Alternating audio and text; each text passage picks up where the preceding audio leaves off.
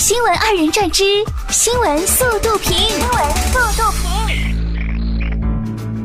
经中国旅游研究院综合预算，二零一九年春节假期全国旅游接待总人数四点一五亿人次，同比增长百分之七点六，实现旅游收入五千一百三十九亿元，同比增长百分之八点二。咋的？才五千一百三十九亿呀？那咱们中国节假日的消费还是不够啊，应该进一步促进消费，拉动假日经济的提高。所以那就多放点假呗。今年除夕至初六，全国电影票房达五十八点四亿，创同期历史新高。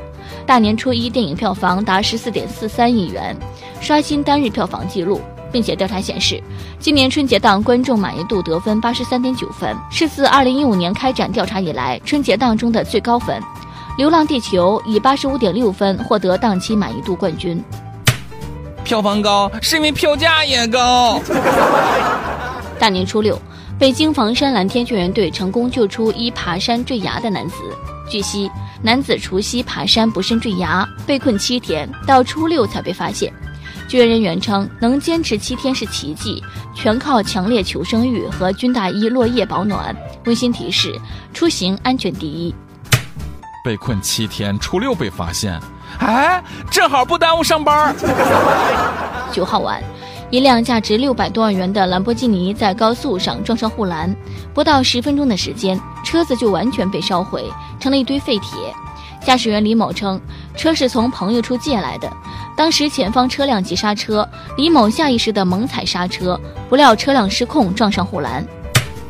借车有风险，装十三需谨慎。九号，四川仪陇县一集团董事长郑大清春节回家乡，他说老家很多老人没有坐过飞机，所以租了一架飞机让老人免费坐。他还现场设摆桌宴请吃饭，给老人发近千万元的红包，一户最多拿了六万元。哎，这位大佬，你还差相亲吗？近日有消息称，《流浪地球》在拍摄过程中，因为万达中途撤资投改《情深二》，险些夭折。九号，万达影业相关人员表示，此为假消息。这两个项目离得好远，怎么可能混在一起？问及万达之前有没有参与过该片投资，对方回应，应该大家都接触过，但是肯定没有撤资这一说。哎呀，不管是谁吧，估计撤资方肠子都悔青了。六号晚。内蒙古通辽市，丁某喝酒后跑到派出所，见到民警就嚷嚷：“你们拘留我吧，五天就行。”民警好言相劝，让其回家好好过年。丁某更加无理取闹，竟拨打幺幺零辱骂民警。经调查取证，警方对丁某处以刑拘十五天的处罚。年初促销，买一送二，不用谢。二月十号。长沙一市民捡到一条哈士奇，送到东屯渡派出所。哈士奇调皮捣蛋，扰乱办公秩序，几乎拆了派出所。值班民警气得想打幺幺零，因暂未找到主人，民警无奈将其送到宠物医院寄养。二哈表示：“我旺儿，谢谢救了我。为了表示谢意，我表演一下我的特长。”日本东京近年为了迎奥运，也是积极想要清退大批在街上漂泊的流浪汉。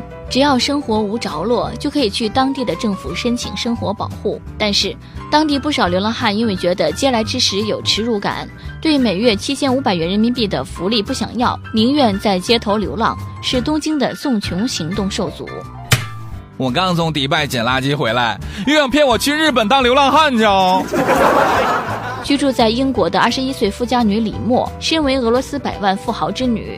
从小到大享尽荣华富贵，人生完全不知贫穷是何物。日前参加电视节目体验贫穷生活后，使他大开眼界，终于知道自己原本的生活像活在天堂。